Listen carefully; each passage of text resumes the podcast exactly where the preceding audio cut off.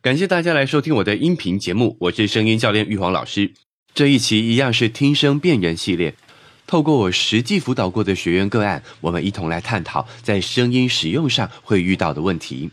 这一期的主角是个小朋友，刚上一年级，要面对很多全新的环境跟全新的挑战。这一次他所要面对的任务呢，是要录制一段古诗词的朗诵，并且上传到评选活动的平台上。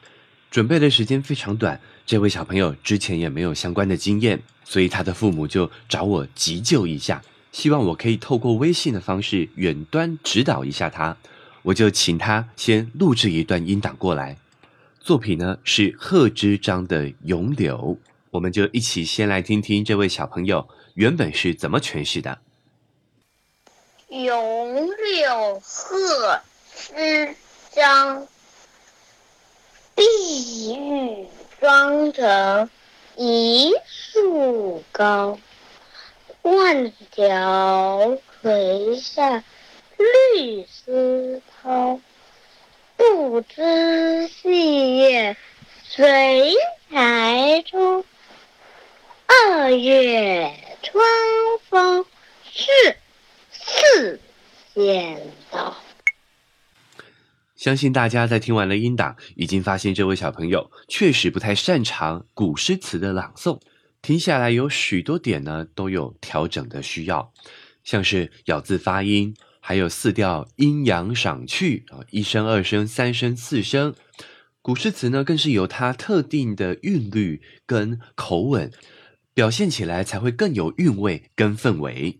但这些部分呢，都是需要花长时间去练习，才能慢慢抓到那样的一个技巧的。因此，在时间有限的情况下，我想给予的建议是能够让这位小朋友的声音立即发生改变的技巧，这是其一。第二个部分是我在音档中发现，他的声音在每一句的开头都是非常的洪亮、有穿透力的，但是到了句末就变成有气无力的感觉。他的这一份力道居然连一句都撑不过去。这代表他的声带使用呢有很大的误区，需要在此做出调整，不然长期下来会对他的喉咙造成额外的负担，影响的可不只是这次的活动，而是会影响到他之后的每一次的说话。至于怎么调整呢？一般人想到这种有气无力的说话问题，通常都是觉得，哎呀，我们的气不足啊，气息不足啊，哦，要多跑步、多运动，练练气啊，练一些呼吸法。或者是呢，觉得哎呀，你这个一定是没有气沉丹田，啊，没有用腹式呼吸，这其实都是一个迷思。我们都把发声的这个过程呢，着重在了呼吸气息的上面，但殊不知发声的过程当中，其实是气息加上声带的运用来产生声音的。因此，如果你只意识到气息的部分，只练习气息的部分，是没有办法解决这个问题的。要做的是。练习正确的声带运用，而其中一个简单又有效的方法呢，就是做内的发声练习。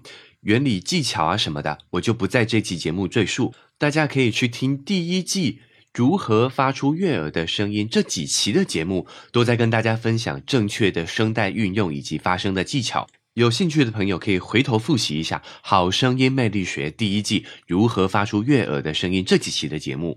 回来这个案例中，我请这位小朋友呢，在朗诵之前呢，先练习内内内这样的发声练习几次之后呢，记住你的喉咙跟声带的那个感觉，然后再朗诵一遍。咏柳，贺知章，碧玉妆成。一树高，万条垂下绿丝绦。不知细叶谁裁出？二月春风似剪刀。是不是声音立刻变得清亮了很多，而且持续力变得更好了？不会到了结尾的时候就弱掉了。这就是内这个发声练习有效的地方，它可以立即帮助我们找到声带闭合的感觉。声带用对了，声音马上变得更清亮、更有穿透力。而之前甚至很多人可能太在意所谓的气息、呼吸的部分，导致在说话的时候太注重气息了。当他想到要大声、要清亮、要洪亮的时候，下意识的呢，只会增强他的气息量，而没有去意识到声带也要同等的用力。气息量增大，但是声带的力道没有增强的情况下，声带很容易被吹开，然后不规则的震动，就容易声带长茧，产生摩擦。长久以往下来呢，声音就会变得比较沙哑。所以，如果你有沙哑，说话常被说有气无力，或是气息量不够的朋友，都可以尝试一下。nay，这个有助于帮你找到声带闭合感觉的练习，而且连刚上一年级的小朋友都可以透过这个练习，在这么短的时间内，让自己的声音变得更清亮、更有穿透力。相信各位听众朋友，只要能够正确的做出 nay 这个发声练习，大家一定也都可以更熟练的去运用自己的声带，让自己说话不再有气无力。以上就是这期节目的分享。如果您觉得有收获的话，欢迎您按赞或转发。有任何疑问呢，也可以在评论区留言，我会尽量的回答。最后再次感谢您的收听，我们下期节目见。